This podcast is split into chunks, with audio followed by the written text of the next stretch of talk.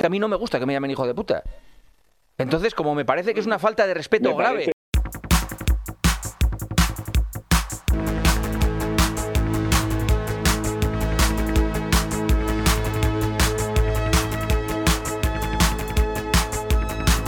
Bienvenidos a Está Ganado, ¿Dónde está Cuerva? el primer podcast hecho por señores mayores para señores mayores. Está Ganado.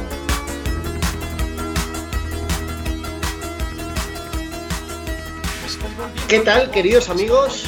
Bienvenidos otra semana más a vuestra dosis semanal o cuasi semanal, cuando nos acordamos al menos, de espectáculo, básicamente. De baloncitos, bicicletitas. Eh, ahora mismo que estamos en temporada, ya sabéis que aquí somos muy de trabajar la temporada, la costera, ¿no? Que dicen en mi pueblo. Cuando hay bocarte, se hace, se come bocarte. Cuando hay bonito, se come bonito. Cuando hay bicicletitas, comemos bicicletitas. Y si hay baloncitos, pues también comemos baloncitos. Em, no os quejaréis, no os quejaréis. eh, llevamos tres semanas seguidas haciendo programa. Esto, o sea, tampoco queremos que os acostumbréis. Eh, os hemos querido dar un azucarillo por aquello de que llevamos unas, cuan- una, una temporadilla un poco larga sin, sin hacerlo eh, y queremos mimaros un poco, pero tampoco os vengáis arriba. Porque ya sabéis que los señores mayores, tal como vienen, se van. Además, esto de forma literal, quiero decir, eh, dada nuestra avanzada edad, cualquier momento, pues un resfriado, un- una caída mala, cualquier cosa, y ahí, ahí te quedaste. Así que disfrutemos del presente, disfrutemos del programa de esta semana, eh, para el que, como siempre, me encantaría ser capaz de hacerlo yo solo. Ojalá fuera yo un hombre orquesta que pudiera hacer todo esto solo, pero no es el caso. Así que me rodeo de otro grupo, de un grupo de señores mayores, eh, incluso algún que otro sabio tenemos hoy. Menos mal, la semana pasada tuvimos a Dani, esta semana tenemos alguna otra mente ilustrada que nos va a aportar un poco de, de conocimiento y de saber estar. Eh, pero claro, hay que compensar. Entonces, ya que vamos a tener alguna mente ilustrada, dejadme a ver, dejadme ver, eh, a ver si tuviéramos suerte y estuviera también, además de esa mente ilustrada, si tuviéramos por ahí a Pablo Breis en la rotonda de las tres culturas. ¿Cómo estás, amigo? Buenas noches, muy bien. Te veo con la camiseta del Madrid de Kelme. eh, ¿Esa es la de Zamorano o la de Amavisca? No tiene dorsal, pero sí, de cuando jugaban Zamora y Mavisca. Eh, Amavisca, sabes, te lo he dicho cien veces, sí, lo sabes porque te lo he dicho.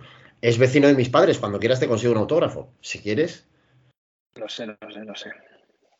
Incluso, oye, podría hablar con él para ver si se viene un día. No, es que me da un poco de vergüenza que se venga al podcast, que Amavisca es un tío serio e importante, no es, no es un, un cualquiera como nosotros.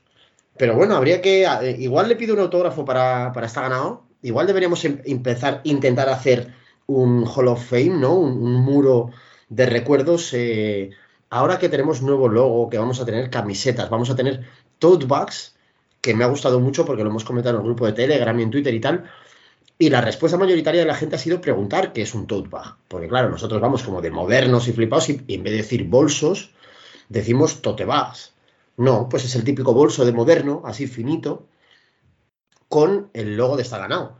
Eh, pues eso, ahora que ya tenemos merchandising propio, a lo mejor podríamos dar el salto incluso a buscar ahí a recopilar recuerdos, ¿no? Y, y autógrafos, fotos y cosas de estas con, con deportistas. Eh, ojalá, pongámonos, imaginaos que empezamos así con la tontería y acabamos, qué sé yo, teniendo una foto un cabeza ternero. ¿eh? Por fin podemos adornar nuestro salón con una foto de Manolón. Me Ojalá. gusta mucho que me preguntes qué tal estoy y te enrolles esto. Me gusta. Ay, sí, pues es que ya sé que tú cobras por cada palabra que dices. Entonces, claro. es- nuestro patrón es San Isidro. San Isidro. ¿Nuestro de quién? Nozal. San Isidro Nozal. Ah, San Isidro, es verdad, es verdad, bien apuntado, bien apuntado. Efectivamente. No, no, no, muy bien tirado, muy bien tirado. Hoy es el patrón, felicidades a todos los Isidres, efectivamente. Eh, mal se tiene que dar, mal se, mal se tendría que haber dado para que no hayáis pasado un día espectacular. Eh, y voy a aprovechar ya porque se le acabó, le hemos escuchado ya por detrás y, y para qué, para qué las prisas. Eh, vamos a subir un poco, no salimos hoy de la meseta centro en realidad. Eh, imaginaos que tuviéramos de nuevo entre nosotros por fin a nuestro queridísimo profe, nuestro queridísimo Mr. J. ¿Cómo estás? Muy buenas noches a todos. Están los Pablos. Un saludo para. Estoy aquí de vuelta. Muchas ganas de volver a veros, como decía la porta. ¿eh? espero que nos vaya mejor la temporada que a él. Y nada, ya dispuesto, he venido exclusivamente a comentar el Festival de la Canción de Eurovisión. es lo, que, es lo que la gente quiere escuchar. Yo creo que nadie de lo que nos está escuchando le importa un pimiento el Giro de Italia, sino lo que quiere es escuchar nuestra opinión sobre este certamen que ha levantado pasiones en Twitter. Mira, yo todos los años yo soy cero Eurovisivo, mi mujer es ultra fan. Eh, y algún año incluso le, he ido con ella o he visto con ella Eurovisión, pues con amigos, ¿no? Típica fiesta y tal algún año uno en concreto. Y me pareció soporífero, ¿no? Tres horas de ver petardos haciendo el petardo y las votaciones y mamarrachos. Y yo esto muchos, muchas veces cuando ella lo va a ver, yo, mi reflexión interna, y muchas veces se lo decía, era, joder, o sea, ¿de verdad te vas a comer cinco horas de mamonada eh, viendo ahí a estos mamarrachos hacer el mamarracho? Y fíjate que este año no estábamos juntos, pero ella iba a ir con unos amigos a verlo y estuve a punto, me lo pidió el cuerpo, decírselo, pero es que ese día venía yo de verme cinco horas de mamarrachos haciendo el mamarracho, pero encima de la nariz. Y dije, pero ¿qué cojones vas a decir tú?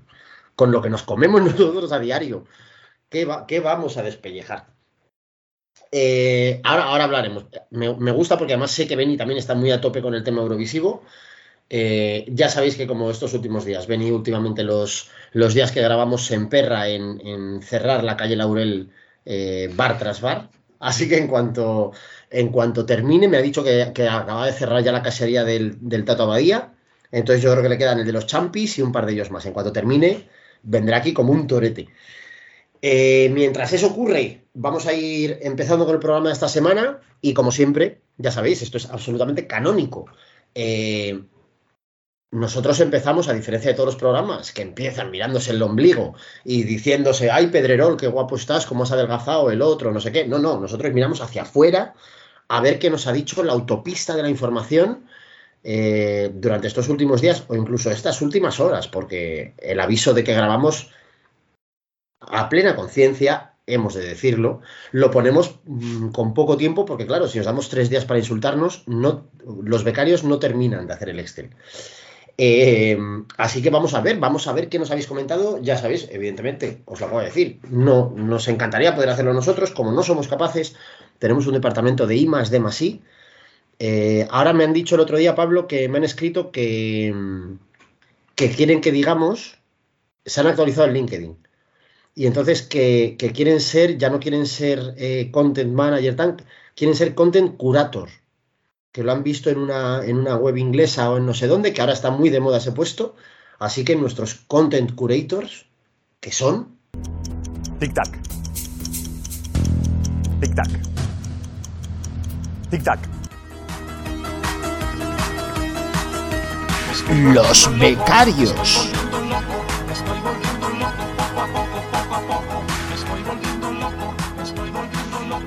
Claro, los putos becarios ¿Qué sabes de ellos, Breisho? Bien, pues los, este fin de semana nos han pasado el informe de, los partidos de la Premier y entonces les he, vamos, les he premiado esta, esta semana limpiándome la bici, poniéndome el líquido Tules, que va una carrera del domingo. O sea que están entretenidos.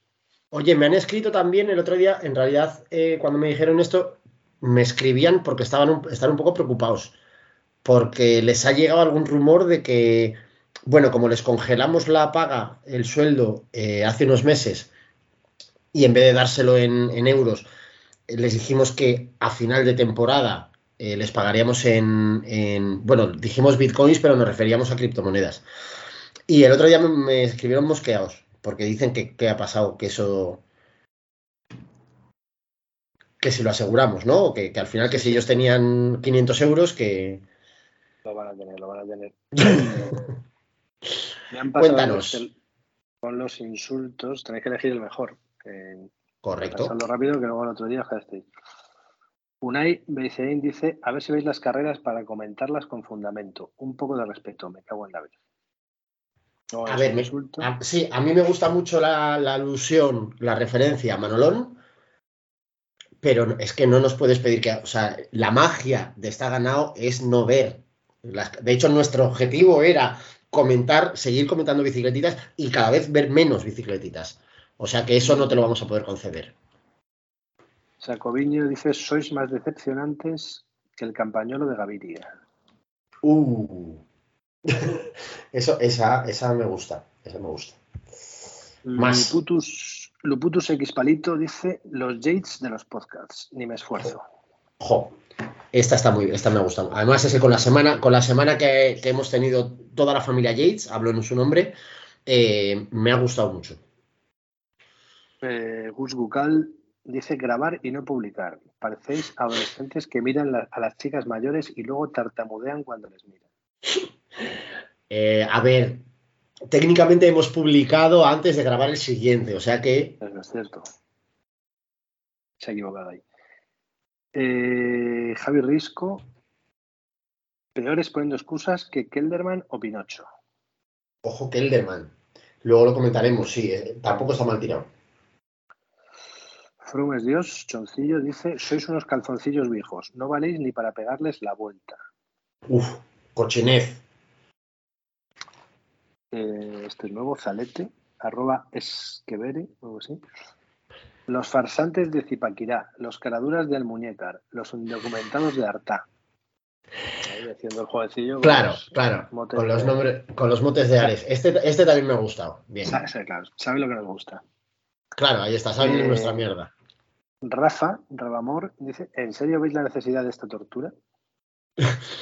Este me gusta mucho. No sé si eres tú, Rafa. Eh, hemos descubierto hoy, claro, somos, es que somos lo que somos. Hemos descubierto hoy eh, que en, en en uno de los, últimos programas, de hace dos o tres programas, algunos de vosotros nos habéis puesto comentarios. Los hemos leído hoy un mes y medio después. Eh, y nos ha hecho mucha ilusión, nos ha gustado mucho que en uno de estos programas había dos comentarios eh, y los dos eran pidiendo, pero además sin ningún tipo de tapujo, pidiendo directamente la disolución del podcast y lamentándose de que otra semana más sacáramos. Este es el espíritu. Caritas Buekler dice payasos, como siempre. Un clásico.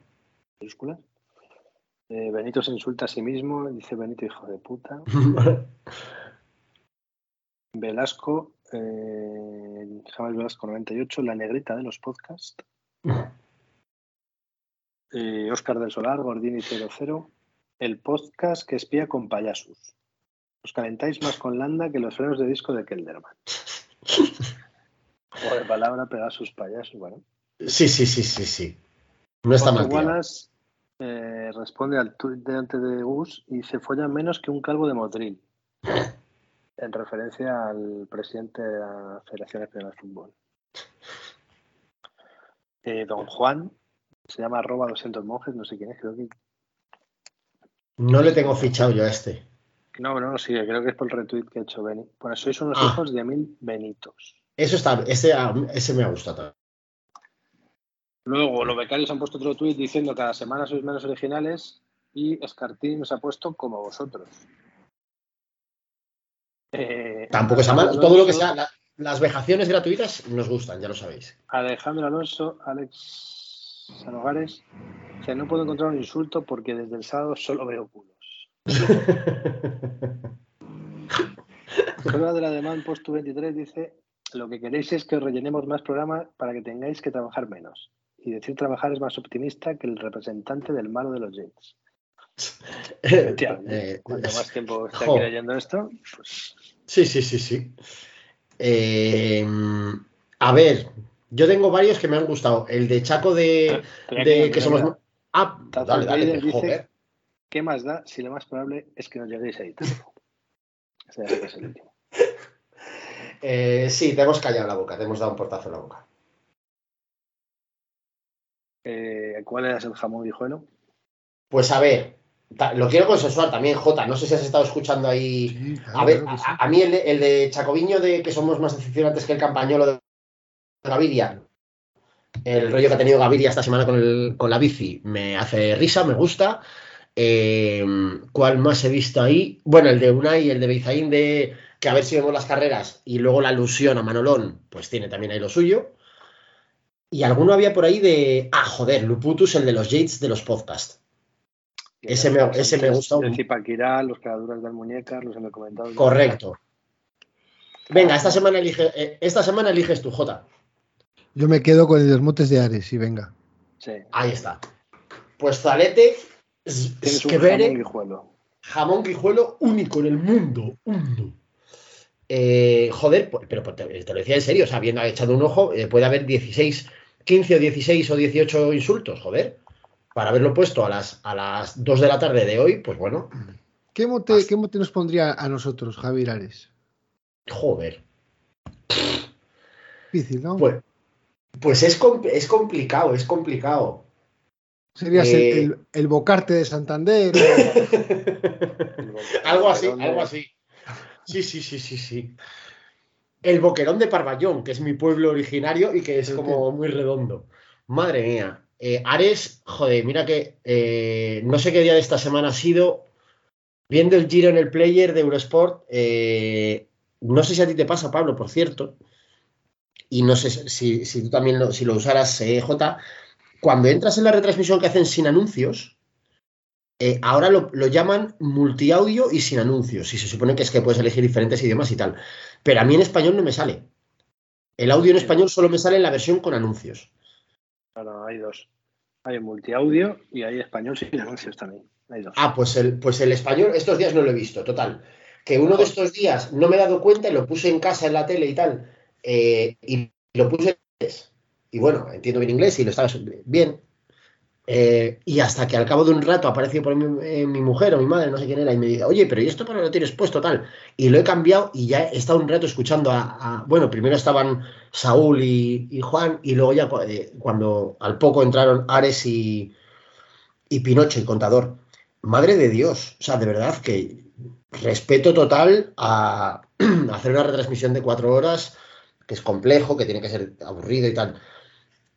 Pero J, esto igual lo podían hacer con un poco más de interés. No sé, no sé muy bien cómo, cómo definirlo. No sé, a ver, hay que. A ver, a mí Ares en, en radio, escuchaba, yo por ejemplo, cuando Ares estaba en la radio, yo escuchaba la retransmisión de radio y lo veía por la tele, para que veáis eh, lo, lo que yo tenía un equipazo, estaba Rafa Carrasco, Eduardo Chozas, estaba Javier Mínguez, era un equipazo en aquel momento. Pero bueno, ahora yo le veo que bueno, la transmisión de televisión pues es más, más compleja. Y, y yo contador, la verdad que no, como comentarista no. Hay gente que, hay gente que sí que le gusta, ¿eh? a mí no, no, no termino de cogerle yo personalmente ¿eh? el, puntillo. Es un batallitas. A mí me pone muy nervioso eh, que está como continuamente poniéndose el foco en sí mismo, ¿no? Cada vez que comenta algo, él tiene una anécdota del año que yo subí y tal. ¿Sabes? Es como tronco, que ya te retiraste, que ya está. Y aquí deberías venir a comentar lo otro. No sé, a mí Ares me- lo escucho desde la época de Antena 3 Radio, ¿eh? de La Taberna. Fantástica, que fue el primer programa de noche que, de deportivo de noche que yo escuché y le tengo mucho cariño y además como rollo ya sentimental, ¿no? Que es un tío al que has escuchado desde hace 25 años. Pero llega a un nivel que yo creo, un, un momento, yo creo que ya empieza a estar un poco chocho. ¿no? Y le ves que incluso en muchos momentos de la carrera, o sea, hace comentarios aleatorios, se pierde, ¿no? Un poco de quién está en cada grupo. Pero bueno, eh, homenaje a Javier Ares, el, el insulto de esta semana, por ese guiñito con los, con los motes. Eh, y dicho lo cual, pues vamos a pasar directamente a. Vamos a entrar en las bicicletitas. Eh, y como le pasó la semana pasada a Dani J, aprovechamos que hace unas semanas que no, que no vienes a vernos, que no te vienes con nosotros, para preguntarte. Antes de entrar al giro, fíjate, te voy a preguntar si has visto algo de ciclismo en primavera, si has visto algo de piedras o alguna clásica o algo, y si te ha llamado, algo te ha llamado la atención o si quieres eh, añadir algún comentario, y luego ya nos metemos en el barrillo del giro.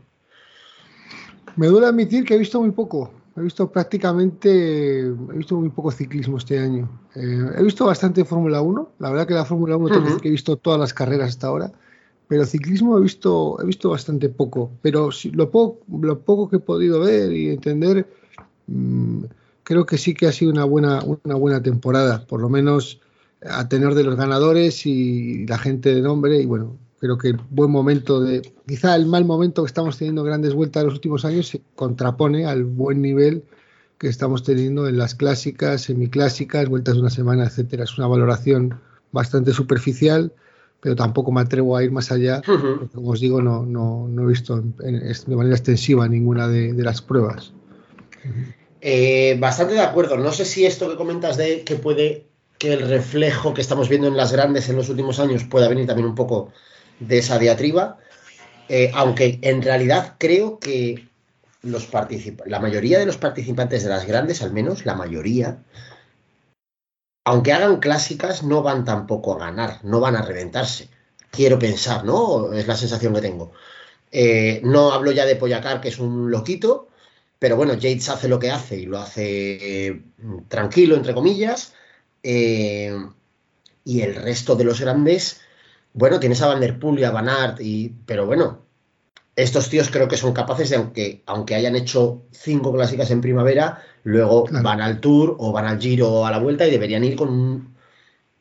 Deberían ser capaces de llegar con un cierto nivel, ¿no? Sí, es muy interesante lo que dices porque ahora mismo lo que está dando lustre eh, a las grandes vueltas es precisamente la aparición de estos corredores en las grandes vueltas en sí. Eh, por ejemplo, eh, si vemos este Giro de Italia, Van der Poel, que Van der Poel corra el Giro y lo animador que ha sido la primera semana, pues le ha dado un plus eh, a un Giro que, bueno, luego nos meteremos en Hmm. él. Está siendo, por lo menos la opinión general, es de momento hasta la fecha decepcionante. Y desde luego, eh, creo que a futuro, eh, si veremos a ver lo que pasa en el Tour, ¿no? Pero la temporada de Pogachar quizás sea la más, hasta ahora, la que más miedo está dando.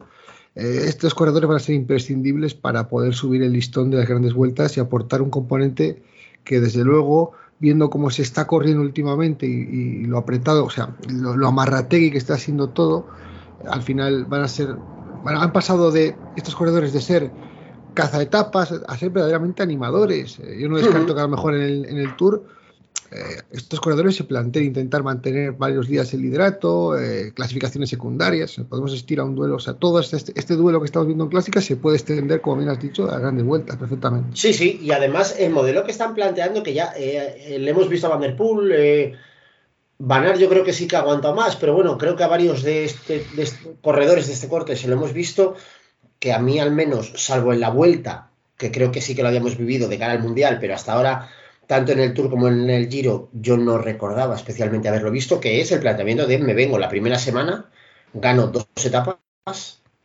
me llevo el mayo un par de días y me voy con la misma.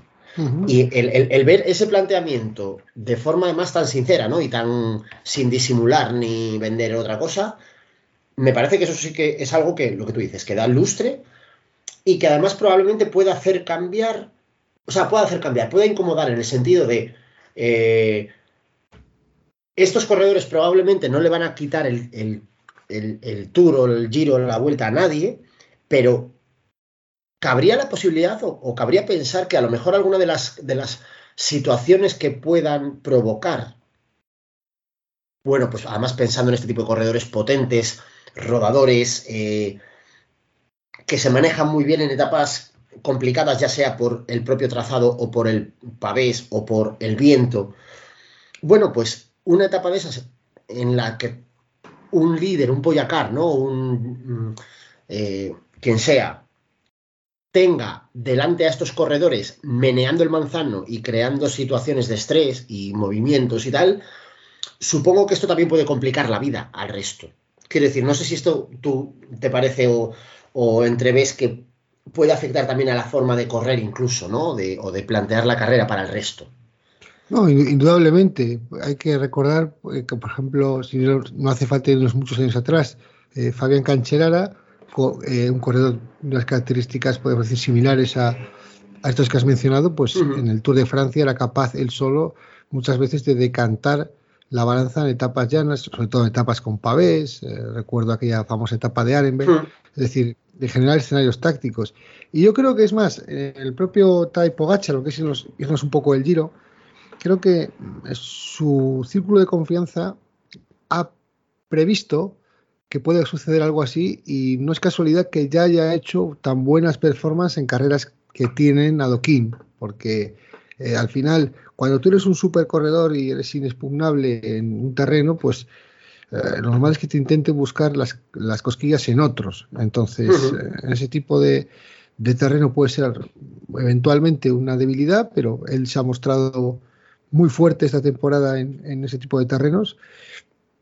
Pero, eh, en fin, el mensaje creo que sí que está claro, que al final tanto Van Aert, Van Der Poel, eh, si, si uh -huh. se reconvierte, un montón de nombres que hemos ido viendo en estas clásicas de primavera, estas vueltas de una semana, eh, van a ser eh, animadores del Tour y bueno, en función de cómo vaya la carrera, a lo mejor pueden tener un, protagonismo importante. El año pasado, al final, después de, de, la victoria de Pogachar, yo creo que lo que más recuerda el aficionado es cómo Van Aert es capaz de ganar en contrarreloj, eh, sprint y montaña. Eso es una gesta uh -huh. que no se conseguía desde hace muchísimos años, desde los años 80. Entonces, eh, al final todo esto, la verdad, el perfil del aficionado va cambiando, el aficionado que se va incorporando al ciclismo eh, también empieza a valorar estas cosas, más quizá de lo que hacíamos otras generaciones anteriores, y bueno, va a ser un factor también eh, muy bonito para el espectáculo. Eh, estoy muy de acuerdo con lo que comentas, efectivamente. Eh, lo que pasa es que ahora eh, nos hemos metido aquí a, teorizar un poco, ¿no? Y a, hacer una previsión, creo que amable y optimista, como somos nosotros, de dónde estamos y hacia dónde estamos yendo. Pero te cojo de la mano y te llevo conmigo al barro. Nueve etapas de Giro hemos visto ya. Nueve, nueve correcto. Eh, hoy lunes estamos en etapa de descanso, en día de, de, descanso, segundo día de descanso. Mañana martes ya empezamos con la décima etapa, segunda semana del de Giro, prácticamente llegando al Ecuador. Y lo que tú decías tímidamente, pero con mucha verdad al principio cuando has entrado, eh, qué decepción, qué decepción, Jota. Eh, lo hemos hablado muchos, muchas veces en este programa. El Giro creo que es mmm, de muchos de nosotros, al menos nuestra grande favorita. Eh, lo hablábamos antes fuera de antena, porque es muy diferente, ¿no? Habitualmente, tanto por trazado como por participación, como por espíritu de los propios participantes, el Giro se corre de una forma especial. Y hay corredores que nunca van a, ni han podido ganar el Giro, por, independientemente de lo físico, casi, ¿eh? Es, eh, es una carrera que te elige o que te deja que ganes o no te deja. Eh, joder, llevamos nueve días y no sé si es que yo ya soy un viejo manzano y cenizo, pero estoy bastante decepcionado. Eh, domingo tuvimos la última, la última etapa de esta primera tanda, primera de las etapas serias, eh, con el Blockhouse, bueno, con puertos exigentes, largos, etapas de las de hacer mucho daño. Y bueno, algo vimos, pero otra vez creo un perfil un tanto amarrategui, un, un desperdicio, ¿no? Yo al final, eh, la sensación que tú decías antes de los aficionados, yo la sensación con la que apago la tele cada vez más a las cinco y media de la tarde es, para esto he estado cuatro horas viendo la etapa, para esto se han hecho ellos 200 kilómetros y han subido ocho puertos, si podían haber hecho 40 kilómetros y el último puerto, a lo mejor. Eh, cuéntanos un poco y Pablo también a continuación, eh, Jota, ¿cómo estás viendo estos primero, esta primera mitad del Giro? ¿Cómo lo has visto? ¿Qué sabor de boca te deja? Bien, voy a intentar ser breve para, para que también intervenga Pablo. Eh, tenemos ahí pendiente, que además he comentado fuera de, fuera de aire um, cuál fue su etapa favorita, luego lo comentará y estoy de acuerdo con él. En general, esta primera semana en lo que se refiere a la clasificación general, la ausencia de un, de un, gran capitán, de un hombre fuerte, de un capo cañoneri, podríamos decir, ya que estamos uh -huh. en Italia, de, de, la, de, la, carrera, para mí lo que genera es eh, mucha incertidumbre. ¿no?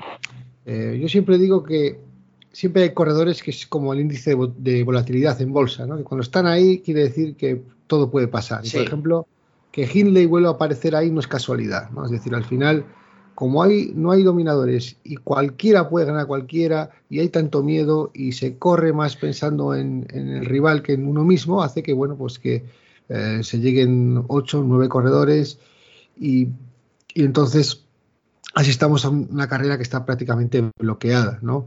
Tampoco es casualidad ver a gente ya en el ocaso, con todo el cariño de sus carreras, Níbal y Valverde, Pozo Vivo incluso, en, las primeras posiciones. ¿no?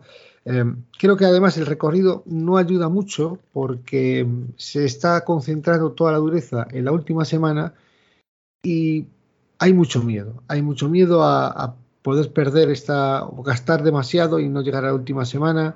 Luego hay corredores también con un perfil muy fondista, corredores que son más de última semana, clásicamente en, esta, en esta general, ¿no? Eh, por ejemplo, aparte de Mikel Landa, pues yo creo que si siguen en carrera los veteranos, increíblemente, eh, al final yo creo que manejan mejor los esfuerzos y puede llegar a estar. Y sí que tenemos un equipo que ha estado intentando ejercer un papel denominador, que es Ineos, pero Carapaz, está, que aparentemente era el, gran candidato, está haciendo un perfil muy bajo, muy secundario, criticado también en redes sociales por ello. Ah, pero bueno, también tampoco es que sea. Al final él es el que tiene los galones por haber ganado grandes vueltas, pero tampoco se está, se está viendo nada. Es decir, al final entiendo el cabreo del aficionado yo soy partícipe de ello también. Eh, pero tampoco significa que no se vaya a ver nada de aquí hasta el final. ¿eh? no soy pesimista del futuro. Hay que asumir que lo que se ha visto hasta ahora es paupérrimo, pero no quiere decir que no vayamos a ver nada eh, de aquí hasta el final. Cuéntanos, Pablo, ¿cómo lo has visto tú? ¿Cómo estás viendo? es complicado. No, iba a decir lo que estaba lo que estaba diciendo Junta, que Carapaz yo leí el otro día que todo el mundo le veía muy bien y yo lo veo un poco escondido en el equipo, ¿no? El otro día la subida se la hace entera. No acuerdo cómo se llama. Hmm. Bueno, es igual. Y él hace que ataca, pero no ataca. No sé, yo no veo también el Carapaz. Y pues para que sea más, para que sea, se supone que va a ser más espectacular, es lo que decía Jota, pero de estar más abierto, esperemos que sea más, más divertido.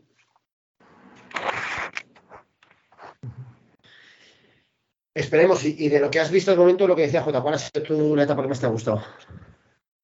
Eh, la del sábado, la de la de Nápoles, la de los alrededores de Nápoles, lo que decíamos antes, con Van Der Poel atacando de salida prácticamente, aunque luego la persecución final estuvo muy bien, que parecía que llegaban, le sacaban casi un minuto a falta de 5 kilómetros y se lo recortaron casi, pero luego lo escogieron.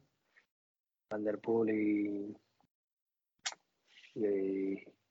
Pero el nombre de los ciclistas estupendamente. ¿eh? el otro que iba con Van Der Poel. Eh, pues no me acuerdo. Yo esta semana he estado hecho, un boicot encubierto totalmente. Ganó de gente ese día. Sí. Sí, pero. Estoy, estoy, estoy consultando. Me gusta mucho solo de mirar las cosas mientras. Mientras eh, hablamos. el nombre a la cabeza. Mm, Girmay, el africano, joder. Ah, sí. Girmay, efectivamente que iba con Van Der Poel a un minuto y al final estuvieron a punto de cogerlos. Estuvo, estuvo guay. Eh, esto, esto que comentabas, Jota, bueno, antes, antes de continuar, eh, déjame consultar porque no sé si tenemos ya por ahí. ah, no, está, subido el rodillo. efectivamente, ha terminado ya en la, la, Laurel, su trabajo cerrando los bares de la Laurel, pero está estirando un poco porque tenía una cierta contractura en el, en el brazo derecho de levantar tanto, tanto cachi, porque en el norte le decimos cachi, eh, de Caribocho. Eh, así que eh, en breve entrará el Torete a, contarnos también un poco. Pero J, evidentemente, creo que además está muy bien leído. Los, los veteranos y los fondistas van a ir a más. Estoy de acuerdo contigo, salvo que haya algún algún cambio grande. Es decir, solo, solo, solo puedo ver un escenario en el que se dejen llevar más, ¿no? Que sería que en esta semana, en algún momento, haya alguno de los, de los grandes, por algún, algún avatar de la carrera, eh, se pueda desmarcar mucho, pueda aventajar mucho al resto, cosa que veo bastante complicada. Eh, pero si llega mm, final de esta semana más o menos apretados o en unas distancias similares a las que están ahora, eh, los días van a jugar a su favor, por supuesto. Eh, no sé si también lo que comentabas de, que la dureza se acumulaba en la tercera semana, cosa con la que estoy de acuerdo, pero no sé si esto en esta edición es algo especialmente eh, remarcable. Es decir, no sé si se ha acumulado esta dureza en esta última semana. Creo que este giro va un poco increchendo, ¿no? En la primera semana es como más tranquila, ahora volvemos a tener un par de días tranquilos y hasta el fin de semana vuelve a subir la intensidad. Y ya la última semana es la que más eh, acumulación ¿no? de desgaste va a tener. No lo sé, y lo pregunto por desconocimiento, ¿eh? porque mm, tú tienes mucha más visión que yo. No sé si este, este desequilibrio, por así llamarlo, es especialmente marcado este año. O si es algo que habitualmente eh, en otras ediciones también este increchendo se, se utiliza de esta forma.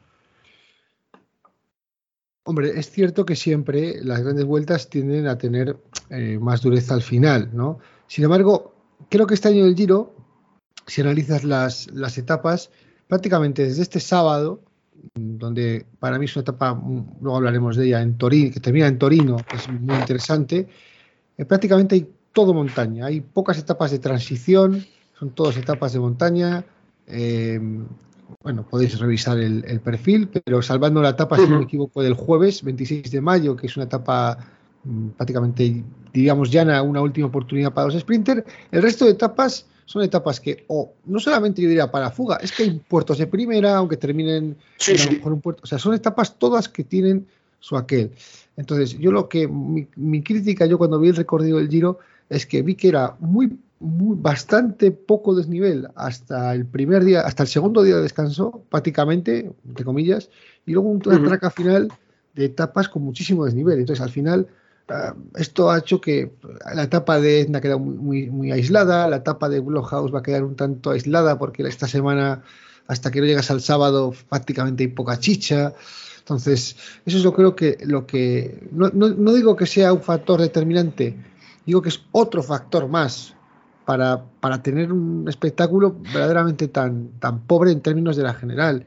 Y sí que se prestaba este giro, yo lo tuve bastante claro también, a que hubiera una fuga, entre comillas, bidón, y una maglia rosa eh, larga, de larga duración, porque bueno, yo creo que tal y como tienen las cosas, eh, Juan Fe López, para mí, mm, luego lo hablaremos, pero puede defender perfectamente la maglia hasta el domingo, yo pienso. ¿eh? no lo sé. Yo lo comentaba esta mañana con el curro, que también es eh, globero y aficionado. I want to believe. Eh, hombre, ya puestos, yo, la verdad es que Juan Pérez es un tío, le había, le había visto ya en algún momento, no había tenido algún momento eh, destacado, por así decir. No es tampoco, creo, creo, al menos en mi percepción, era no la nueva joven promesa, no una estrella deslumbrante, pero bueno, me gusta ver que el chaval está ahí, que, bueno, por diferentes factores este año ha, estado, ha estado ahí bien metido y lleva unos cuantos días con la malla. Pero después de verle el otro día en, en lo diré,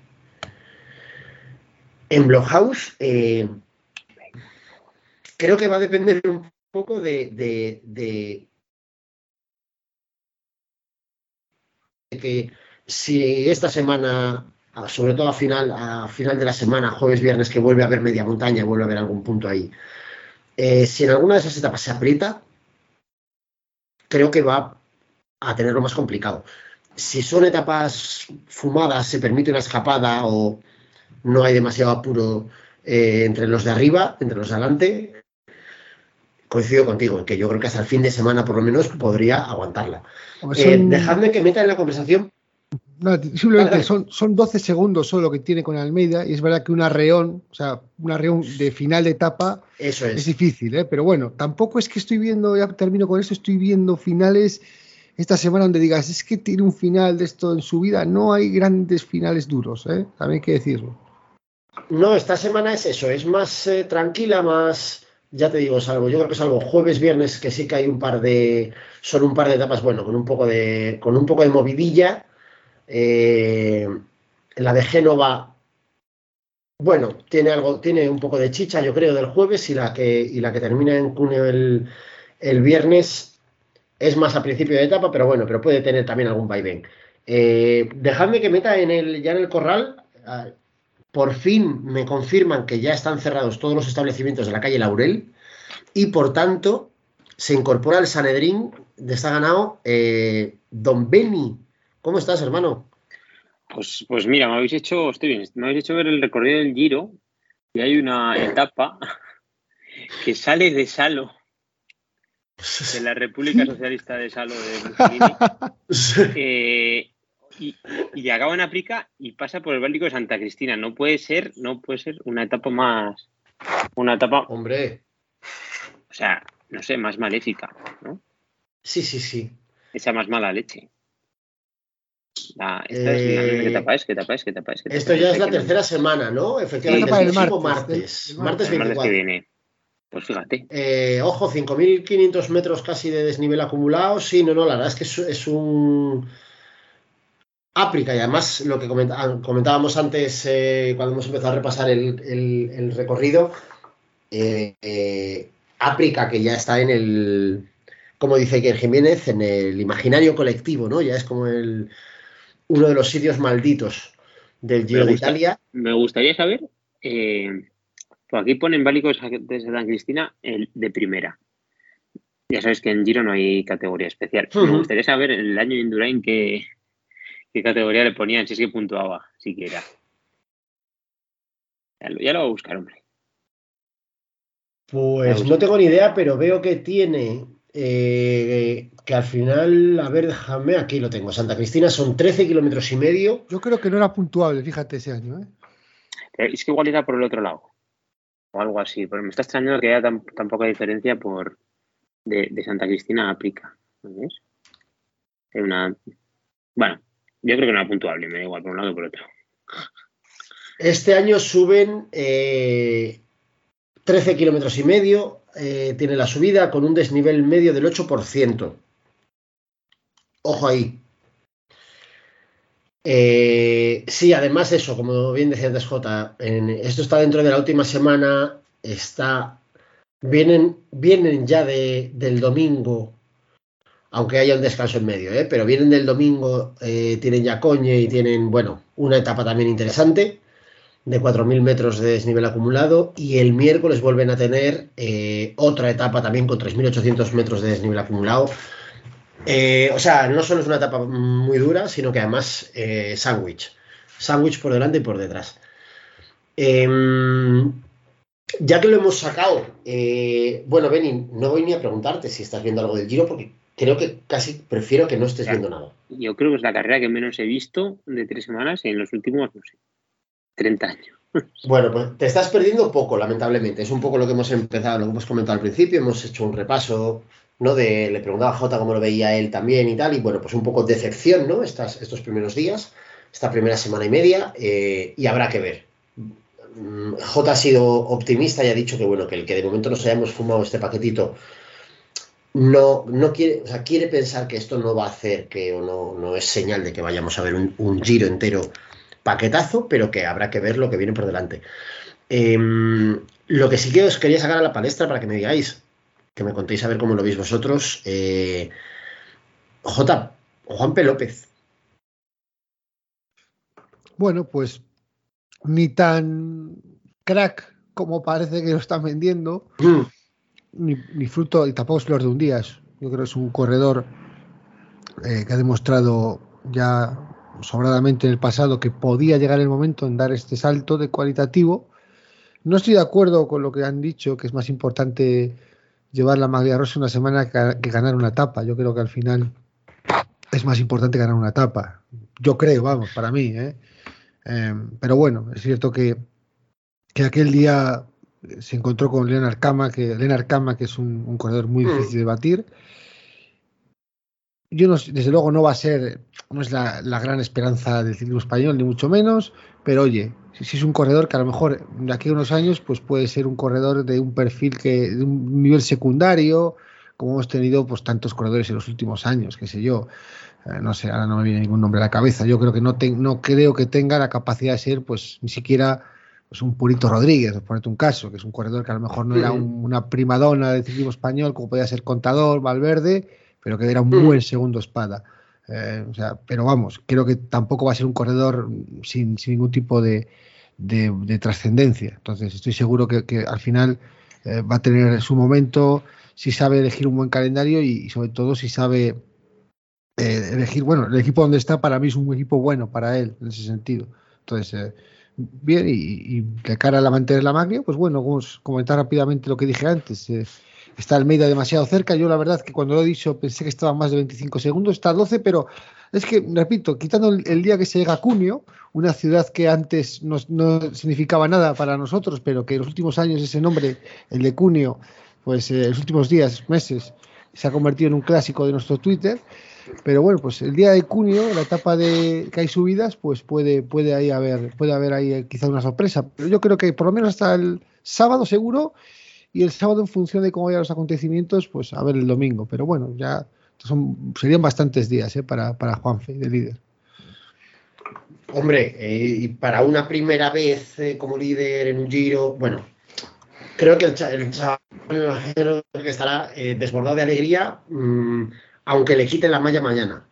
Eh, por supuesto que si puede mantenerla todo el resto de la semana, eh, ojalá desde aquí cruzamos los dedos para que así sea y le mandamos ánimos para que, para que lo pueda conseguir. Eh, Pablo, no sé cómo lo has visto tú. Tú sí has estado viendo el giro así. Tú más que no trabajas, que trabajas menos que la chaqueta en guardia, pues me imagino que.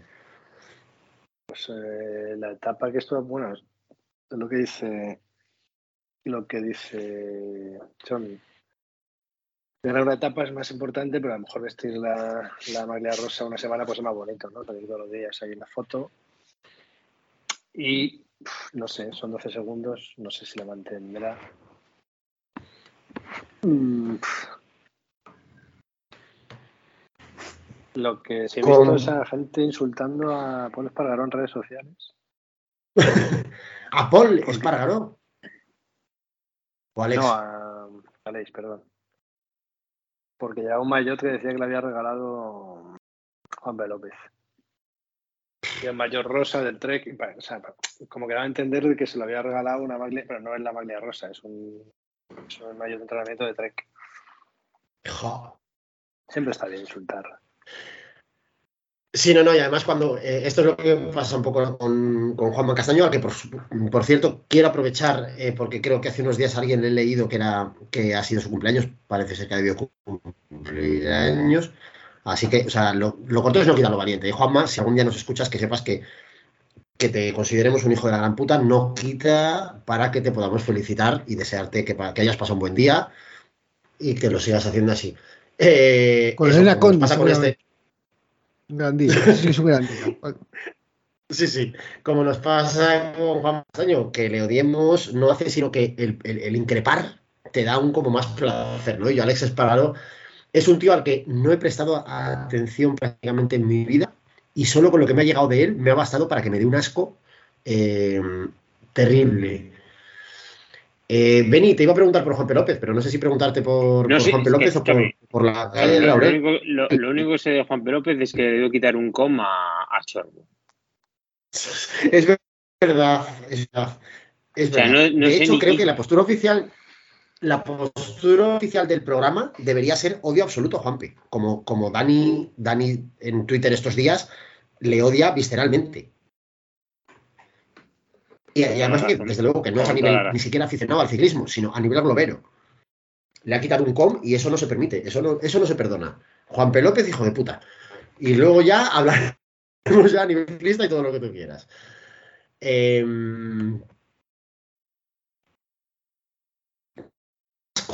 al plato, a ver cómo lo digerís. Eh, joder, somos muy troles y vacilamos mucho a muchos ciclistas y nos reímos mucho de muchos ciclistas. Y a veces incluso creamos mitos que yo a veces lo pienso y digo, eh, pues la coña tenemos en que yo creo que ya se va exportando, como casi todo lo que pasa en esta ganado. Eh, ¿Quién es el bueno de los Yates? Preguntamos muy habitualmente. El que no está. ¿no? Siempre el bueno de los Yates es el que no corre. Eh, y luego, oye, pero de verdad que es que el otro día, segunda etapa del Giro, en el prólogo, Yates, como una puta flecha, eh, y, se pone en cabeza. Vamos, no se pone malla, pero bueno.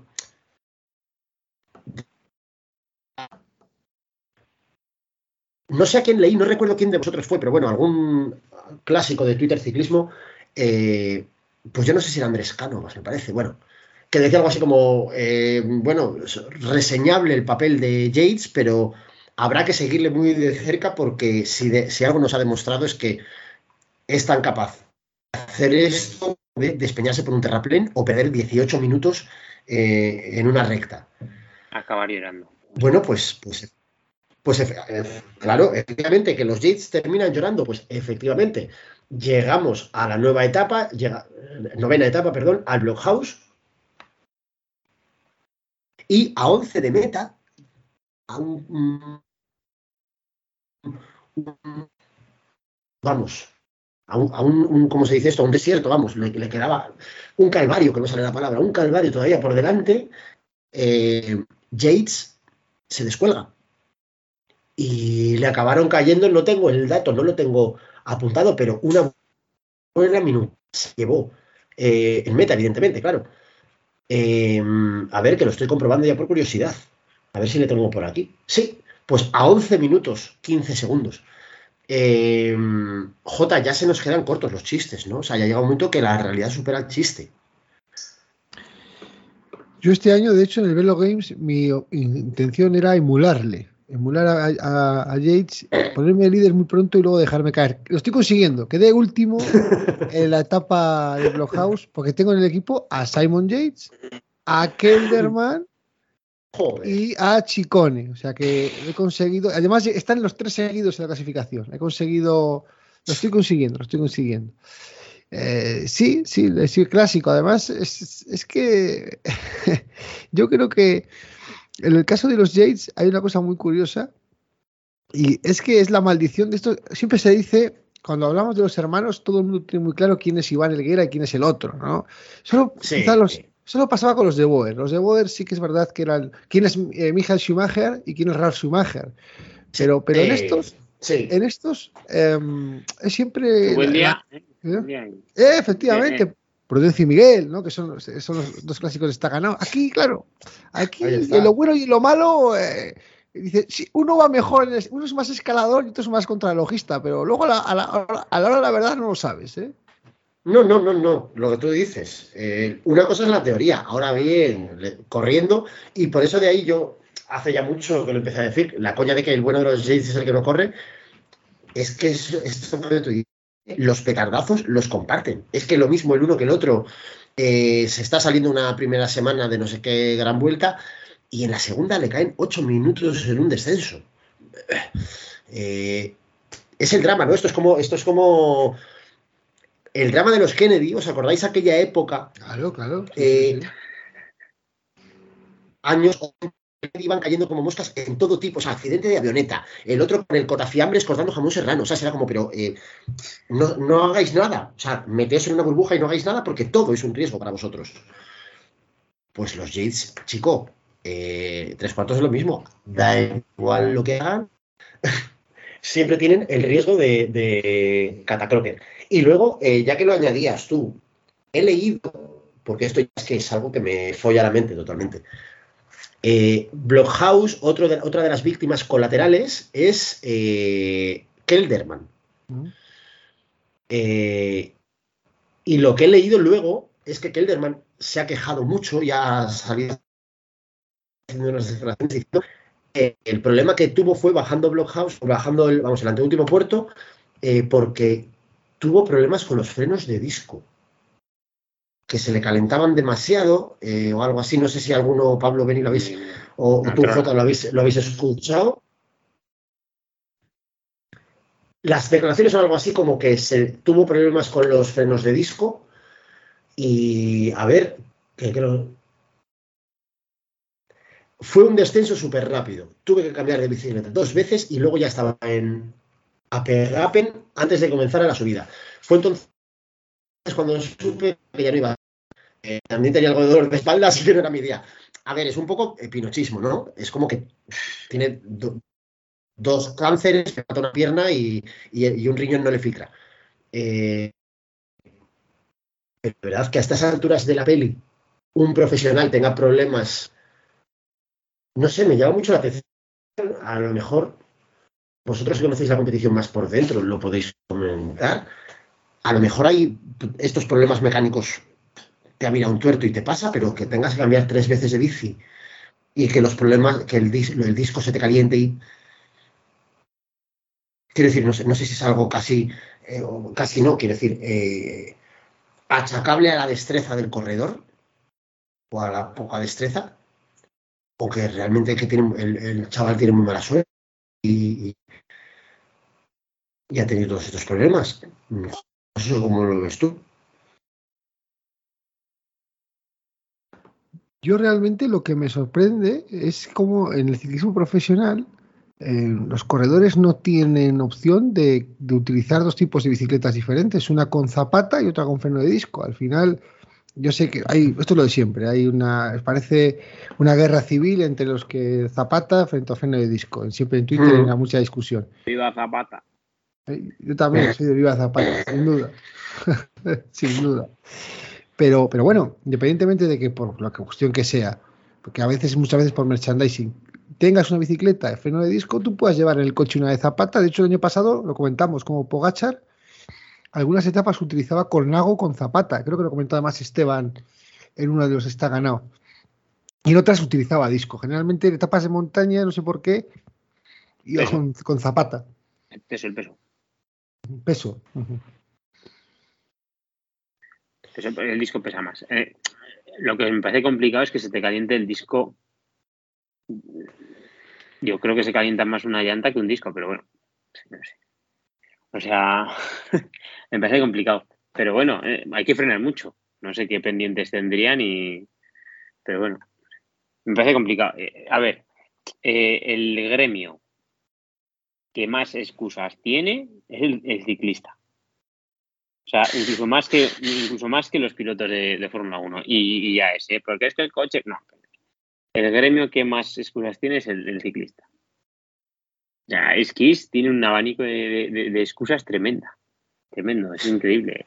Es increíble. Me han mirado mal un tuerto. A ver, a mí de este. Eh, leyendo las declaraciones, leyendo, las declaraciones de Kelderman, me hace mucha gracia que el tronco empieza su excusa inicial, no la vertebral, es el tema de la bici, los cambios de bici, los, los, discos y tal, pero en un momento dado ya luego acaba diciendo, además también me dolía la espalda, con lo cual ya sabía que no iba a ser, esas es como más cosas, quiero decir, si queréis os lo cuento todo. También mi padre me había por la mañana, o sea, movidas, ¿no? pero... Eh, el caso es que Bora, cuando yo vi los equipos del Giro en la previa, a mí Bora me parecía el clásico equipo que tenía un equipazo y que en algún momento la iba a liar para no hacer nada. O sea que pues, tenía a Buchmann, a Kelderman, a, Jay Hindley, eh, a Kamna. Dije, ¿qué equipazo tienen estos tíos? Digo, a ver cómo se las arreglan para saltar por los aires y la última semana quedar, eh, penar por el octavo puesto de la general. Bueno, pues van camino de ello ya. Más de verdad. Eh, efectivamente, efectivamente tiene un 8 bastante curioso. Eh, bueno, Kamna ya ha ganado, por lo menos. Eh, yo diría que no se le ha visto demasiado. Nunca se le ve. Eh, siempre está ahí, ¿eh? Ya. bueno, Hindley también ha ganado. Mm, mm, ni para las nueve etapas que llevamos. Em, vale, más cosas. Bueno, de españoles, no sé si preguntaros. A ver, por un español, evidentemente os voy a preguntar, lo estoy dejando para el final a propósito. Eh, porque si, algo hemos venido de aquí, J, es hablar de la landaneta. O sea, ah, pensaba que era Valverde. Pensaba que era Valverde. No, no, no, no, no. Aquí somos landanetarras en este programa. Eh, pero además de Landa, tenemos por ahí más, tenemos por ahí más eh, españoles. Bueno, hemos hablado de Juanpe, por supuesto. Eh, Pello Atleti, que está por ahí también. El otro día en Bloghouse se pegó un por lo que he leído luego, parece que no demasiado grave y que ha podido llegar más o menos bien a. entró en meta más o menos bien dolorido, pero bueno, sin nada al menos reseñable. Habrá que ver esta semana cómo se va recuperando del guarrazo. Landa en un momento dado también, de hecho, da pena porque es el profeta, pero eh, se cae en el, último descenso, yo creo que eso. Eh, y hay un par de fotos que son muy graciosas porque parece que, está haciendo un, rezo, ¿no? Parece que es, que está ahí en, la hora de, los, rezos. Em, no sé si os ha llamado la atención algún otro eh, corredor español que hayáis visto estos primeros días. Eh, J. yo creo que es el momento, no sé, por mi parte no, yo creo que es el momento del, alegato de Benito a favor de Landa. Creo que es el momento que estamos esperando todos. ¿eh? Yo, a ver, no he visto nada. O sea, lo único, la última que vi a Landa fue en Lieja, agarrado abajo, pero sí. Pero si estamos en esta etapa y todavía no se ha caído ni ha perdido cinco minutos, yo creo que Hombre. Está, está ganadísimo. Está ganadísimo. Beni, hoy, hoy sacan en el marca una entrevista con él en el que él directamente dice, yo todos los años, en el Giro, casi todos los años he tenido algún problema, o caídas, o averías, o tal, o enfermedad. Y este año no solo estoy yendo muy bien, sino que no he tenido ninguno. A lo mejor este es el año. O sea, el propio profeta. El otro día hice una pregunta. Claro, si, si realmente tiene opciones, lo decía sobre Chanel, pero no da igual esto. Si realmente tiene opciones, es vender humo. O sea, qué decir. ya, de hecho, deberíamos dejar de hablar, deberíamos dejar de hablar de él. o sea, si realmente tiene opciones, es vender humo. O, ¿sabes? Entonces ya, ya me, me, ya me entró la duda, porque yo cuando vendía humo con contador tenía claro que no iba a ganar el. Claro, porque esa es la magia, esa, esa es el sentido. Eh, estoy un poco contigo y además también tengo que decir otra cosa. Y esto que no se malinterprete, bueno, y si se malinterpreta me suda los huevos. Eh, yo hay un fenómeno que no puedo evitar, que es que cuando el, el, el, método de transporte que sea, la chavineta, la luchoneta, la landaneta, la que sea, cuando se llena de demasiada gente, yo ya me empiezo a bajar. Yo ahí ya me empiezo. Y, con la chavineta me ha pasado esto. porque la luchoneta estamos cómodos todavía. Pero en la chavineta ya no entra ni Dios. O sea, yo ya me bajé por no aguantar el, tostón. O sea, el día que he visto en el Twitter del Barcelona hablar de la chavineta y en el jugones hablar de. No, no, mira, arranca. Yo para estas mierdas no estoy. En Cracovia también, bueno, ya no hacen Cracovia, pero bueno, entonces, sí, sí. Entonces, sistema catalán de información. Yo me imagino que como el mundo es un sitio tan grande y hay tanta gente, eh, seguro que hay algún otro, algunos otros subnormales a los que se les ocurrió a la vez o antes. Pero hay un hecho irrefutable que es que si buscas en Twitter Chavineta, la primera persona que habló de la Chavineta fuimos Chacoviño y yo, en noviembre del año pasado. Y a mí me cuesta creer que se hablase de la chavineta como concepto, porque la chavineta viene de la luchoneta, obviamente. Y la, luchoneta, es lechón. Claro, la luchoneta salió de aquí y no hay dudas al respecto. Y la chavineta yo diría que también. Es que esto hace poco, comentándolo con unos colegas, eh, se echaron a reír directamente. Y me dijeron, sí, claro, y ahí inventasteis el fuego también y la luz y tal. Y digo, oye, me cago en mi puta madre que si buscas en Twitter chavineta, que lo primero, y además que les, expliqué, luchoneta, tal. Yo eh, tengo la certeza de que es un término acuñado por nosotros, pero ya tiene tanta gente que no me interesa. Entonces, con la landaneta me pasa un poco esto. No sé cómo lo veis. ¿Hay demasiada gente en la landaneta? J, ¿cómo lo ves tú? Mucha gente en la landaneta. Sobra, ¿no? Sobra la gente. Sobra la gente. Hay que liberarle a Miquel, de peso para que, para que pueda subir con más confianza y bien agarrado abajo, que es lo que queremos. El otro día no iba muy agarrado abajo, ¿eh? Hizo ahí un amago, sí. Un amago ahí, no, no, no, no terminó de, pero a ver, mira, yo el otro día ya fuera coña, yo no sé si, si aunque el guarrazo no fuera grave ni tal, eh, bueno, me imagino que a esos niveles, joder, te pegas un guarrazo y, te quedan todavía 30 kilómetros y una ascensión y tal, y me imagino que vas, que te agarrotas, ¿no? Y que las patas no, te, no, van sueltas como iban antes y tal. Eh, pero yo en la última extensión, dentro de que, bueno, sí que se le vio que sacó la cara tres o cuatro veces, que intentó tirar para adelante y tal, le vi ciertamente a ahí. No sé, no sé qué te parece a ti, Jota. No sé. Eh, los tirones que pegó tampoco en ningún momento eh, le vi queriendo irse de verdad, o sea, con ataques duros, con ataques largos. Eh, bueno, le vi como que probó un poco, que asomó la carita y con eso le valió, ¿no? Yo pienso que no era el día, no era el día, no, más que por la lesión, porque no es el tipo de, de subida que a lo mejor se adapte más a las características.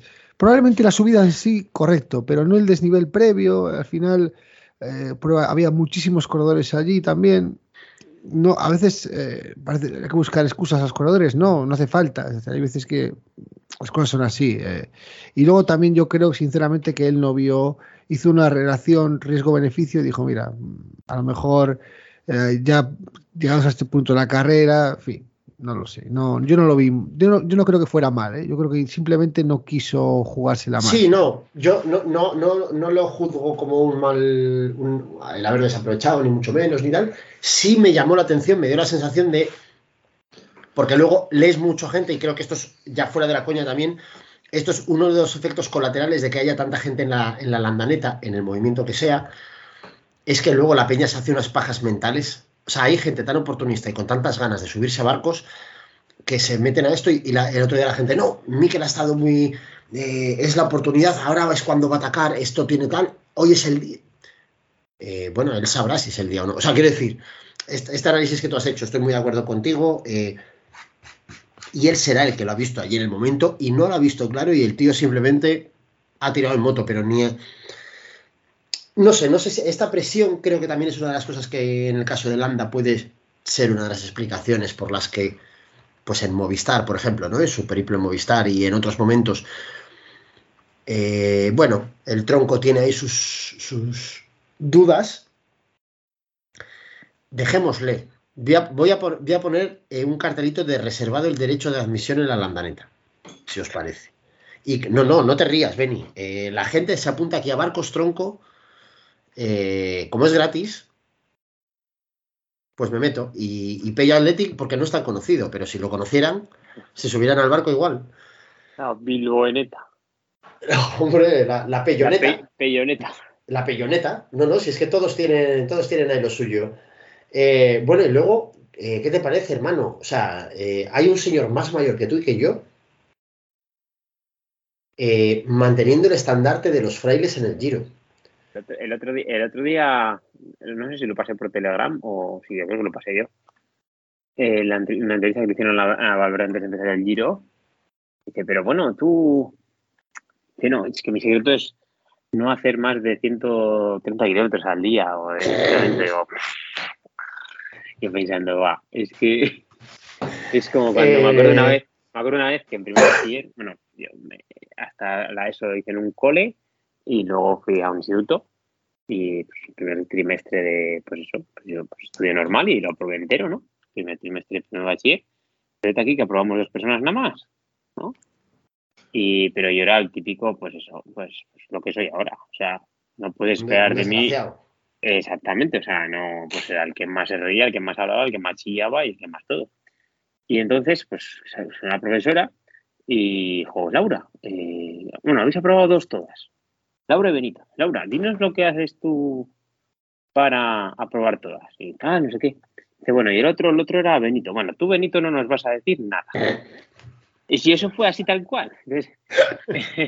Entonces, yo te lo juro, o sea, te lo juro, que tú, Benito, no nos digas nada. mejor no digas nada. Mejor no digas, mejor no digas por cómo aprobar todas. No, no porque, sino simplemente pues, por, mi actitud y mi. No era ejemplo de nada, mi actitud en clase y tal, no porque no estudiara ni, porque claro, te da mucho, ¿no? Pero, pero no era ejemplo de nada, entonces es lo mismo. Verde, no, si yo no entreno más de 130 kilómetros, y luego ves a los a la gente que se, los estragos de la gente que se sube por Sierra Nevada, que tira ocho horas por ahí dando vueltas, como un monoferia, ahora me bajo Sierra Nevada, ahora me la subo, ahora me la bajo, ahora me la subo. Parece que están haciendo un Everesting. Tío.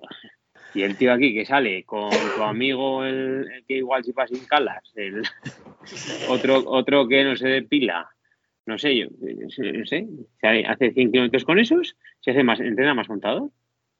Sí, sí. O sea, no sé cómo le preguntaba, le preguntaba a Benny J, eh, claro. Otra vez más, mira que yo, bien sabéis, queridos amigos, que eh, cada vez más intento no hablar del convento. Eh, pero es que otra vez más, J, nos hemos presentado en el Giro y el abuelo con cuarenta y pico palos nos está salvando, nos está llevando el estandarte que debería llevar el fichaje, el flamante fichaje que, que, se hizo este año con Iván Sosa, que ni está, ni me temo que le vayamos a poder esperar. Efectivamente, Valverde sin combustible y vamos a tener giras de despedida de Valverde, más giras de despedidas que extremo duro van a hacer Valverde. Joder. Eh, porque sí es verdad que Sosa va, bueno, Sosa va el decimonoveno en la general, la verdad que me sorprende porque yo prácticamente ni lo he visto en carrera. No, no. Eh, pero pues que Valverde está a un segundo del top ten, está ahora mismo, eh, que tiene que es Pello Bilbao el que cierra el top ten. Y es que lo hemos dicho antes, como esto siga al tran tran hasta la última semana, eh, va a ser una auténtica lotería. Esto, va a ser una auténtica lotería. Tenemos ocho corredores en menos de un minuto y 12 en menos de minuto y medio. Es decir, el corte es desde Aresman, que está a 1.27, y el siguiente es Nibali, que está a 3 minutos. Pero tener 12 tíos en menos de uno y medio eh, es, es, bastante bastante llamativo. Y ojo, porque esta tendencia creo que se puede mantener de cara a la última semana. Yo creo que esta semana algún corredor puede petar en alguna etapa, pero vamos a llegar a una última semana con un montón de corredores en una franja de dos minutos. Un montón que no, me extrañaría que el top ten en, en, menos de dos minutos. Entonces, otra vez vamos a escuchar muchas quejas esta semana de la gente, que es una basura, que, que giro más malo, que tal. Pero es que la última semana, eh, de verdad que puede, puede saltar todo por los aires. eh, te, comentaba lo de Sosa claro, me das, me das un dato, no tramposo, pero bueno, un dato que no luce ni tan mal, que es un decimonoveno a día de hoy ahora mismo, pero a seis minutos de cabeza. Sí. Eh, yo no tenía muchas esperanzas tampoco, y bueno, con los frailes además ya me casi que me da igual, salvo Valverde, eh, ya ni mira al corredor, ¿no? Porque como lo, todo lo que toca el agua bendita del, del, de los monjes nunca se sabe qué va a salir de ahí, eh, ya ni, ni, pregunto. Pero a lo mejor de Iván Sosa se esperaba algo más, ¿no? En su primera grande con Movistar, como líder del equipo. Eh, no sé, a mí me está pareciendo discreto, además, uniendo los factores, ¿no? Por un lado está muy lejos de la clasificación general, pero además lo que tú dices, yo el único momento en que le he visto en estos 10 días ha sido quedándose eh, la etapa de antes de ayer. ¿Sabes, Benny? ¿Sabes, Benny? Eh, Sosa va el decimonoveno en la general. ¿Sabes acaso quién es el decimoctavo que le saca medio minuto? No, no, que le saca un minuto y medio a Sosa. Loren Lorenzo Fortunato. Ah. Uno de los alias. Ya sabéis que Alberto Contador está participando eh, por partida doble en este giro. Uno de los alias de, de contadores, eh, Lorenzo Fortunato. Eh, lo que no sé es dónde está el otro. Albanese no sé por dónde. Albanese irá un poco más atrás, me imagino. Pero mira, Pedrero está el, el, el, el 37. No, a ver, el, el, Giro de Movistar, o sea, está Pedrero el 37, pero es que el siguiente es Arcas que está el 61, eh, Rojas el 71, eh, hoy el Azcano está el ciento y pico, es decir, eh, paupérrimo, ¿eh? estamos hablando de que Valverde les está salvando bastante la papeleta, ¿eh? porque ya había quejas en la confección del equipo. Para mí, Diego Rubio tienen que haberlo probado aquí en el Giro. Mm. Y, y, bueno, pues, de no ser por el de siempre, estaríamos hablando de un, una debacle importante. ¿eh? Sí, sí, de hecho, yo lo que tengo es muchas ganas, chavales, de que llegue en 2023. Tengo muchas ganas de la primera temporada del convento de los frailes sin Valverde. Porque yo entiendo todo lo que hemos hablado aquí 100 veces, ¿no? Que es el equipo IBEX 35, que es una estructura que interesa que exista, que va a existir, bla, bla, lo que tú quieras. Eh, incluso que Payete, bueno, el nivel de exigencia puede ser el que sea. Bueno. Eh, hasta ahora se están salvando literalmente el prestigio de Movistar y el reconocimiento de marca y todo. Los últimos 5 o 6 años se lo ha salvaguardado Valverde. Eh, y con los. A tenor de los últimos fichajes, eh, más va a ser o Sosa van a ser los nuevos baluartes de la estructura. Tengo curiosidad, tengo curiosidad por, por ver lo que pasa con esto. Eh, vale, no sé si queréis añadir alguna cosilla J, algo que nos hayamos dejado de, del repaso ciclista y del Giro especialmente. No, nada más. Eh, yo creo que no, estoy mirando la clasificación general y bueno, simplemente mencionar rápidamente a un hombre que no hemos mencionado, que es Tom Dumoulin, que bueno, algunos todavía pueden tener alguna esperanza, pero bueno, simplemente eh, creo que me ha parecido loable que intente meterse en fugas porque, bueno, no, no sé si por preparación o por el motivo que sea, no está para, para estar ahora liderando al equipo con, aspiraciones de general y ese papel lo tendrán que hacer pues fundamentalmente Aresman, ¿no? que es el que está ahora mismo, perdón, Aresman, lo he dicho mal, quería decir, eh, ahí lo diré, Sam Omen, que bueno, está un poco hmm. lejos en la general, pero bueno. Eh, ya que... yo creo que Jumbo ha venido aquí a intentar cazar etapas, ya la ha conseguido una etapa y, bueno, pues eh, simplemente quería destacar eso, el, mal papel de, de, Dumoulin y el quizá también un poco triste papel de Hugh Carty, que viendo el, nivel que había, pues está a cuatro y pico y podía haber estado más arriba también. Los demás no hay ningún corredor así que destacaría ni para bien ni para mal, yo diría. Déjame, ya que aprovecha, déjame aprovechar ya que has hecho este repaso a la general eh, para mencionar algún nombre ilustre, una sorpresa que me he llevado yo, probablemente por desconocimiento. Eh, Román Bardet es tercero del Giro de Italia a 14 segundos. Román Bardet, unos 73 años por pata. Eh, Román Bardet, al que yo al menos había dado por amortizado hace ya un par de años. Y le tenemos no solo tercero, sino que al menos las dos últimas etapas o la última etapa no ha dado para nada malas sensaciones. Se le ve finito, se le ve que anda bastante. Eh, ya sabéis que esto luego me lo sacaréis dentro de 10 días cuando pierda 18 minutos en alguna etapa y me diréis el contragafe. Pero de momento, por lo pronto, parece que tiene bastante buena pinta. Eh, y no sé cómo lo, veis vosotros, cómo lo ves tú, Jota. Es volver a insistir un poco en lo que comentábamos al principio. Cualquiera es, es difícil, tienes una, unas fichas de ruleta y los nombres y tú tienes que ir poniendo fichas. Y al final eh, empiezas a poner fichas y te das cuenta que has puesto en todos los nombres, porque es difícil. Eh, sí, Carapaz aparentemente es el que... Pero es que Joao Almeida es un tío que generales, Bardet, estos veteranos, Bardet, eh, Pozorivo, y tal. Landa, por supuesto. Yo Martén, estás esto. ¿Alguna vez puede, yo qué sé, yo Martén aguantar la última semana? Es, es una locura, es poner fichas al tuntún.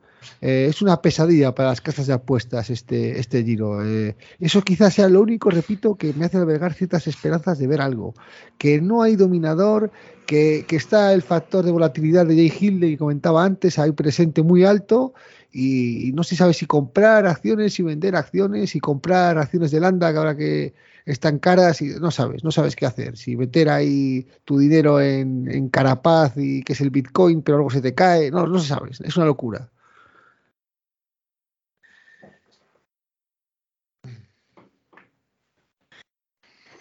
Pues iremos viendo, iremos viendo y lo que te digo es que te emplazamos a te emplazamos a la semana que viene y la siguiente y ya iremos viendo qué, nos depara esta segunda mitad del Giro. Esperemos ojalá tenga razón y tenga razón y se, anime o se mantenga al menos, bueno, con, con una cierta pelea y una cierta y una cierta emoción eh, y lo iremos viendo estos días.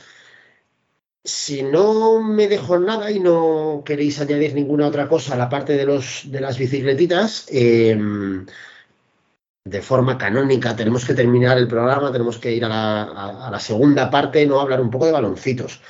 Ya estuvimos hablando la semana pasada de, bueno, del final de temporada, del Madrid, de la Champions, de la Liga. Eh, hicimos un poco de repaso de, todo lo que se ha visto este año. No sé, Jota, cómo has visto tú el, Planeta Fútbol estos, esto, esta temporada. Bueno, por ser breve, para que también los compañeros participen, porque yo de fútbol eh, no, domino mucho, me ha sorprendido el, Real Madrid quizá. Yo no esperaba que el Real Madrid hiciera una temporada tan buena, de jugar a final de la Liga de Campeones y, ganar en la Liga. Me ha sorprendido, quizá pensaba que la plantilla podía estar, empezar a estar amortizada. Y el resto de la temporada, si soy sincero, sí que no me ha sorprendido tanto. Eh, creo que sí que comentamos ya la última vez que intervine que yo no veía claro el fichaje de Messi por el PSG. Yo veía a Messi ya un tanto en el, en el ocaso de su carrera. Y ha hecho una temporada pésima, pero muy mala en el PSG. Em, bueno, el Barcelona creo que está en proceso de reconstrucción y, al final los, los, equipos ingleses, pues bueno, aunque hayan perdido un poquito de, entre comillas, de hegemonía de tener tantos equipos, han mantenido el nivel. El, City ha estado eh, ahí y, también, por supuesto, el Liverpool. Y bueno, no sé vosotros, pero imagino que los escucharé el programa emocionante fue, el, sin ser aficionado al Madrid, el, partido de, del Bernabéu de remontada. Fue muy bonito, vamos. Yo lo digo como aficionado al fútbol. Sí, la vuelta, yo. Fue uno de los partidos más emocionantes que he visto, sin duda. Me encuentro un poco mal. Me duele, un poco el trazo izquierdo. ¿Todavía no te has recuperado del todo, Beni? Me, encuentro un poco mal. Va a ser como Roberto Gómez, me va a ir, me va a ir del programa cuando habéis estas cosas. Yo suelo decir, decir que Messi ha pasado de meter el año pasado, que tampoco vamos a decir un día, ¿no? El año pasado metido en un total de 38 goles en 47 partidos, ¿no? No está mal, es decir, mm. no, no, son las temporadas 70 goles ni que ha llegado, ¿eh? pero es que 38 goles, joder, la, anterior metió menos goles, o por ejemplo, no sé, eh, ha habido temporadas que se han ganado títulos que ha metido 41 goles, por ejemplo, en la 15-16, es decir, que no, no, estuvo nada mal. Bueno, pues este año ha metido 11, 11 goles. 11 goles. Sí, eh, bueno, 5 de ellos, en internacional, imagino que serán Champions. Porque es que en Liga, perdón, en Liga ha metido 6 en 25 partidos. O sea, números, o sea, la última vez que metió seis goles en, Liga fue en la 2005-2006. Sergio Ramos y Messi, temporada. Ahí está. La prejubilación, prejubilación de correos, mm, que se llamó todavía. Creo que sí que es unánime, todos teníamos claros que iba a rendir mucho menos, no allá donde fuera, ¿eh? pero mucho menos en el Barcelona, allá donde fuera. Pero precisamente en el país Saint Germain, peor todavía. Teníamos todos claro. Mm. Sí, sí, yo estoy bastante de acuerdo con, eso que comentas también. Em, creo que para la parte de baloncitos, como está tan crecido, claro, después de la liga y de la final de Champions y tal, Pablo no quería ni bajar al barrillo de comentar con nosotros ya lo que hicimos la semana pasada y que directamente creo que, claro, cambiando ahí un poco, eh, bueno, cambiando, entremezclando, ¿no? O sea, los baloncitos esta semana a lo mejor se, se entremezclan, se solapan con los datitos y las preguntitas. Pues sí, os he preparado unas preguntitas. Eh, la semana pasada dijimos que la última final que perdió el Madrid fue contra el Liverpool. Y estaba mirando que fue el 81 y iba a preguntar cosas que no iba a saber nadie. con todos respetos. O sea. Entonces, he hecho he dicho, la anterior del Madrid-Liverpool fue en la 17-18, que parece que fue hace nada, pero a ver si, a ver si necesitáis alguna. Hace cuatro años, ¿vale? ¿Quién, eh, Benito, quién fue el máximo asistente, que además es récord de la competición?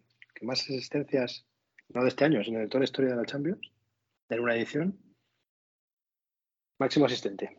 Pues imagino que, Cristiano. Cristiano. No. Rebote de cachondina. Ni puta idea. Paso. Uno. J. Um, J. Eh... Yo creo que fue J. Benzema. Eh, Vamos a decir a alguien del, Liverpool, no, no, no, no, lo sé, no te voy a decir, te voy a decir Modric, pero no sé quién fue, no sé. Eh, James Milner del Liverpool, nueve asistencias. algo, algo, algo es, tal el, equipo. El, portero también asistió mucho. el, portero. el final. Es cierto que todas las preguntas. Me encuentro mal, ¿eh? Otra vez. Porque lo normal es lo que ha hecho Benito. Modric, el máximo asistente del Real Madrid fueron, están empatados Carvajal y Marcelo con tres asistencias. Pudo haber sido Messi también. Otra Champions que tiramos a la basura. Esto, me, seguro que todos, tienen, todos tienen Venga, hay cinco jugadores que hicieron hat-trick en esa edición. Cachondina, uno de ellos.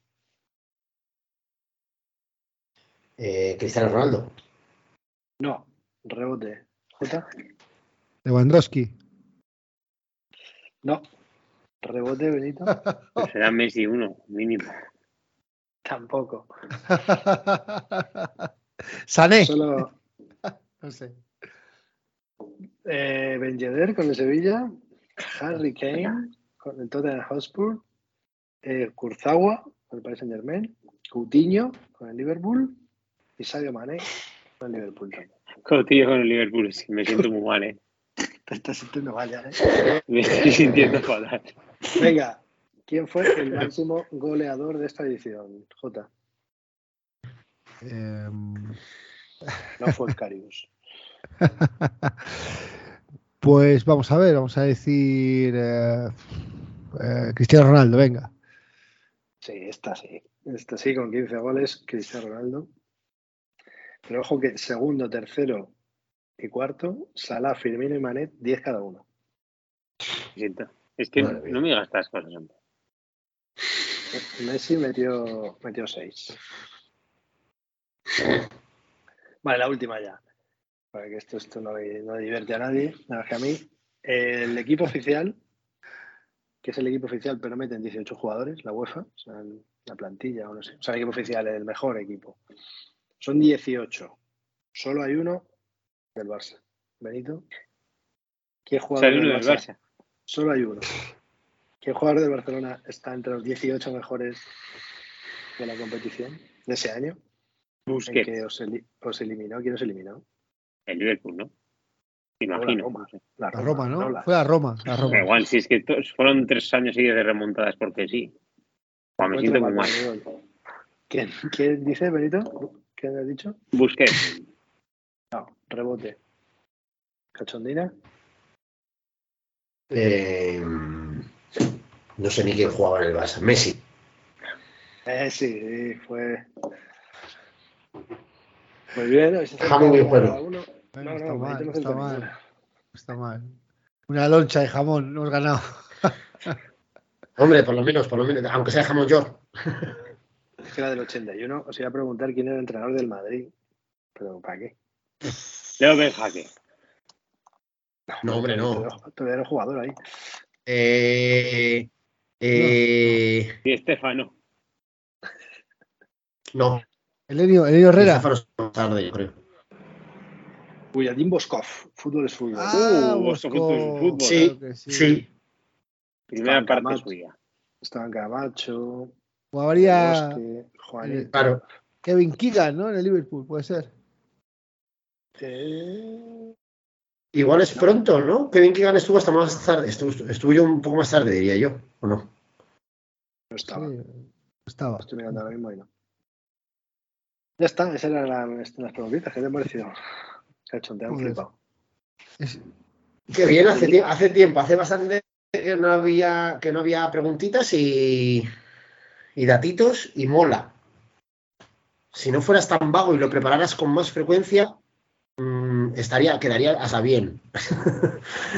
Eh, amiguitos, no sé si escucháis ya de fondo que se empiezan a oír eh, timbales y clarines, y esto, como siempre os digo, solo puede significar una cosa: la luz está muy cara. Tengo a José Luis Everdrola ya aquí en el descansillo con el de los euros que hay que pagar por, el- por la grabación de hoy. Em, J, mil trillones de gracias por volver a venir, aunque también te tiro un poco de la oreja y ya era hora, que hacía tiempo que no, que no nos veíamos las caritas y que no charlábamos un rato. No tenemos ya ni que decirte que esta es tu casa y que cuando quieras y siempre te- que te apetezca, aquí estamos y con los brazos abiertos para recibir tus comentarios y tu conocimiento, que siempre es muy bienvenido. Y a, a Pablo y a Beni, que os voy a decir que muchas gracias por aguantar otra semana más y venir otra semana más aquí a, a hacer el espectáculo. Eh, y queridos Isidros, Isidros, lo primero, Beni, tú sabes que hoy es el patrón de, de esta ganado. Hoy es nuestro patrón. Claro, San Isidro. Muy mal se tiene que dar. Muy mal se tiene que dar para que no sea este fiesta año. hoy. La fecha de este año Isidro va a salir bien, ¿no? Muy mal se tiene que dar. Totalmente. Eh, Isidros, tal, pero. lo que os decimos, lo que- no, a ver, esto no es agropopular. No te vayas por ahí, que esto los fines de semana, O sea, primera eh, hora. eh, Estoy un poco mal yo, sí. He, he plantado unos tomates, unos pimientos, calabazas, calabacines y tal. Y ya el, estaba el, el- el sábado que ya, ya amenazaba piedra y uf, esto es, es duro ya. Te tienes que poner no- agropopular a primera no- hora para ver cómo, cómo está No la tengo cosa. ag- agro seguro y hace 10 años y Sí. 52 semanas que dan la caída por respuesta. Entonces- Ahí está.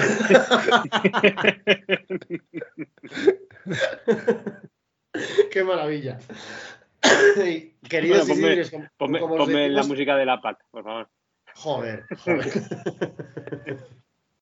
Como os decimos todas las semanas, eh, os leemos, esperamos vuestros cariños, vuestras vejaciones, vuestros insultos y peticiones, que aunque no hagamos caso, pues no nos importa que nos las hagáis, a través de redes sociales.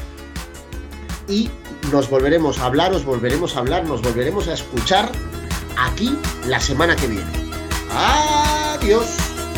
Estoy volviendo loco, estoy volviendo loco, estoy volviendo poco a poco, poco a poco. Estoy volviendo loco, estoy volviendo loco, estoy volviendo loco, poco a poco, poco a poco. Estoy volviendo loco, estoy volviendo loco.